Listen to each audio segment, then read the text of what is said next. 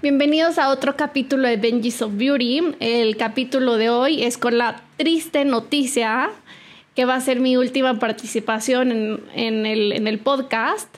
Y justo queremos platicar por qué. Eh, les quiero dar unas pequeñas palabras, ¿no? De toda esta transición de lo que ha sido para mí.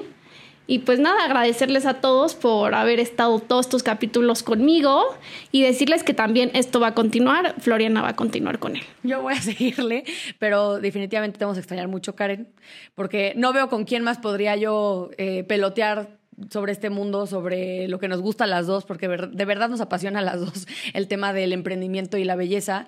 Pero bueno, la verdad es que yo creo que están preguntando por qué es el último capítulo de Karen y la verdad es que ella les va a contar algunas cosas y sobre todo les va a dar como pues una unas palabras de despedida muy bonitas y cosas que a ella la han movido a lo largo de su carrera laboral. Y bueno, nada más queremos contarles un poquito la estructura de este capítulo porque es algo inusual a lo que estamos acostumbrados. Eh, pues bueno, ya les contamos que Karen se va.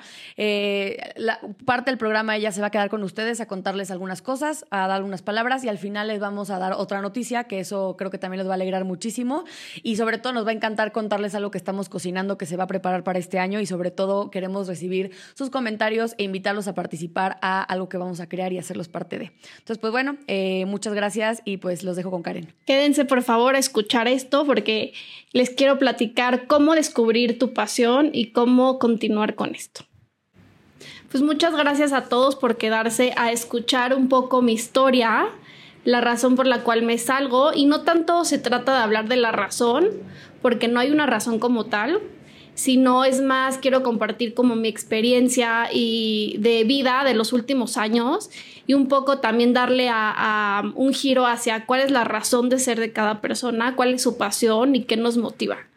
Entonces, un poco hubo mucha introspectiva en mi vida en los años pasados en saber qué quiero hacer. Eh, quienes no saben, eh, mis inicios, les voy a platicar mis inicios de, de vida, de laboral y de todo. Yo toda mi vida quise ser artista plástica, o sea, desde chiquita pintaba y yo soñaba con ser, o sea, Frida Kahlo era mi artista máximo en la vida. Y con los años eh, empecé a pintar, después lo dejé, en preparatoria empecé a pintar, expuse en una galería, terminé y continué con la carrera, estudié diseño y tuve oportunidad después de hacer un semestre en Bogotá en artes plásticas ahí fue cuando otra vez retomé esta pasión que es el arte. Terminando, regresando del de Bogotá, me regresé a vivir a México otra vez y ahí fue cuando inicié el proyecto Pai Pai. Y inició justo con esta idea de tomar todo, todo lo que me gusta a mí, que es el arte, y poder crear un producto que involucrara el arte con belleza en un producto, ¿no? Era esta fusión.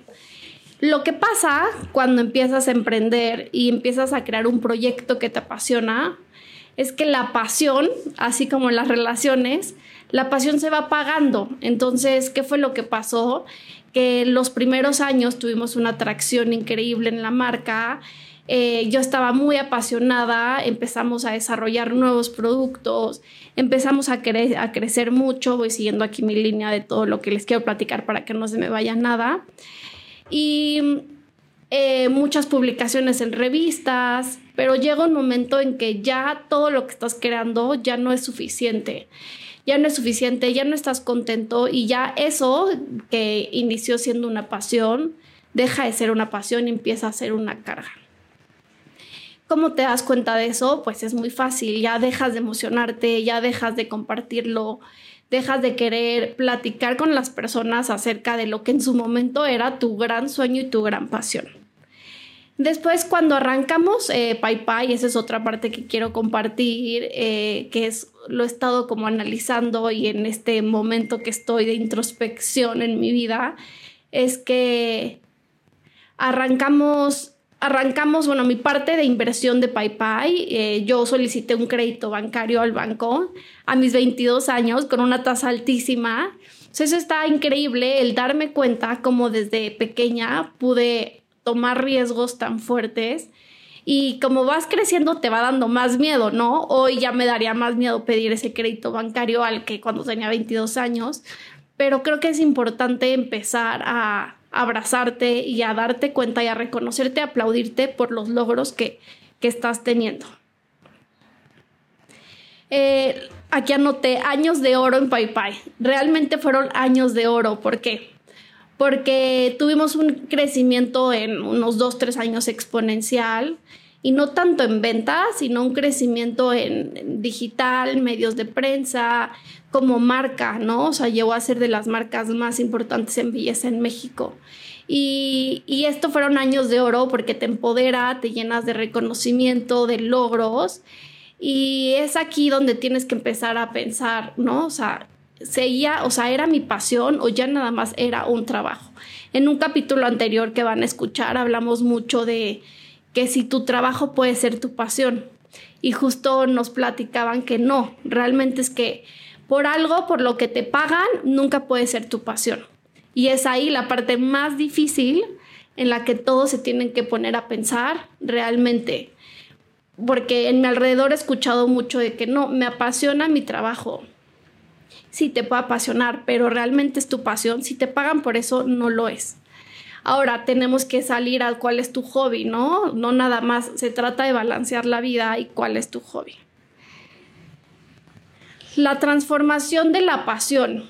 Em, se tiene que saber qué, es un hobby, qué es una pasión, qué, qué es tu profesión.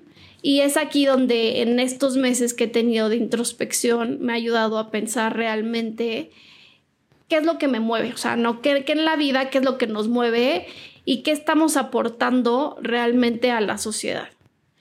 Eh, la idea es que todos podamos aportar algo y muchas veces queremos, bueno, como emprendedores que nos estén escuchando, siempre queremos hacer todo en grande, ¿no? O sea, si queremos dejar una huella, pues que sea una huella grande en la sociedad.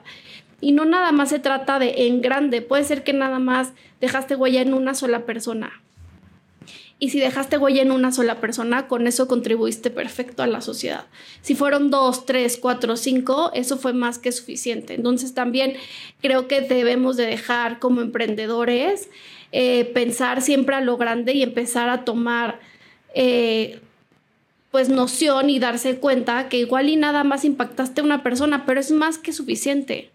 Hace poco tuve oportunidad de ir a dar eh, una plática en la universidad, en la UP en Guadalajara, acerca de sustentabilidad y me decía la maestra, me dijo, yo no sé si estoy aportando algo a mis alumnos, pero con que uno de los 25 alumnos que tenga pueda realmente este, aplicar todos estos conocimientos en sus empresas, con esto me doy por bien servida, ¿no? Entonces, son de las cosas que quiero, que quiero platicar. Hay un término que me gusta mucho, es un libro, se llama Ikigai. Este se los quiero compartir porque realmente es que me llena y es algo que me gustaría también que lo leyeran o que tuvieran como oportunidad de entender. El Ikigai habla de nuestras pasiones, nuestra misión en la vida, nuestra vocación y nuestra profesión. Entonces, es entender realmente en qué momento estás y justo es ahorita donde yo estoy, en qué momento estoy, ¿no? ¿Cuál es mi pasión de vida? ¿Cuál es mi misión? Porque todos tenemos una misión. Mi profesión, pues ya sabemos que yo tengo, bueno, yo estudié diseño y tengo actualmente un trabajo, un full-time job, entonces esa es mi profesión. Mi vocación, realmente es que mi vocación son esas partes donde estoy empezando a descubrir y me gustaría que ustedes también lo descubran. Eh, y todo esto surge, estas ideas locas en mi mente, quien me conozca, quien no me conoce, quien me esté escuchando, soy muy inquieta, soy muy ansiosa y me di cuenta que, pues, que estaba dejando de hacer lo que me apasiona. ¿Qué me apasiona? ¿No? ¿Qué me apasiona crear? La palabra que yo descubrí que me apasiona es crear. Eh, no no tanto emprender, no tanto, o sea, la palabra crear, crear desde un lienzo, una obra de arte, crear un concepto, crear, crear, crear es algo que he descubierto que es mi hobby y mi pasión. Y es ahí donde tengo que aprender que cómo puedo convertir esta palabra de creación, ahí lo puedo materializar a un negocio o lo puedo convertir a un hobby que es artes plásticas, ¿no? Qué voy a hacer en mis próximos proyectos. No puedo compartirles mucho, pero bueno, síganme en mis redes sociales para próximos detalles, pero algo que sí estoy segura, me voy a mudar de ciudad y también por eso no voy a poder estar grabando aquí presencial. Y algo que también lo tengo súper claro, voy a retomar mis clases de, de, artes, me quiero inscribir a la Casa de la Cultura, empezar otra vez a tomar clases de arte. Y estas pequeñas acciones que uno hace, de verdad, te llenan el cerebro otra vez y, y empiezas otra vez a, a, ser creativo y si no eres creativo, haciendo ejercicio. O sea, realmente es que hay muchas, hay muchas maneras de volverte a ser. Eh, volver a ser no feliz, sino a disfrutar la vida. Estuve leyendo un libro que me encantó y les voy, y les voy a compartir esta frase. Seguro la han escuchado millones de veces, pero el éxito no es la meta, es el viaje.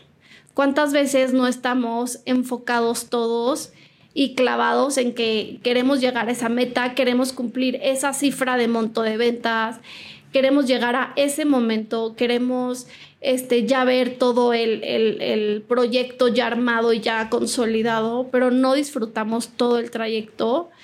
Y entonces empezamos en todo ese, en ese journey, empezamos con ansiedad, con depresión, frustrados. Pero no se trata de eso, se trata de disfrutar todo ese viaje y todo ese camino para llegar a eso. Las metas no existen. Yo creo que si no si no disfrutas todo este camino y todo el aprendizaje que vas teniendo en el camino, nunca te vas a completar, o sea, nunca te va a llenar absolutamente nada. Eh, otra cosa con las que quiero terminar esta plática filosófica, este podcast no es de amor, no es de filosofía, pero creo que es importante encontrar tu pasión cuando estás haciendo un proyecto, porque si no sabes qué quieres tú como persona, no vas a poderlo ver reflejado en tu proyecto es que existen personas y existen proyectos de transición. He descubierto mucho esto.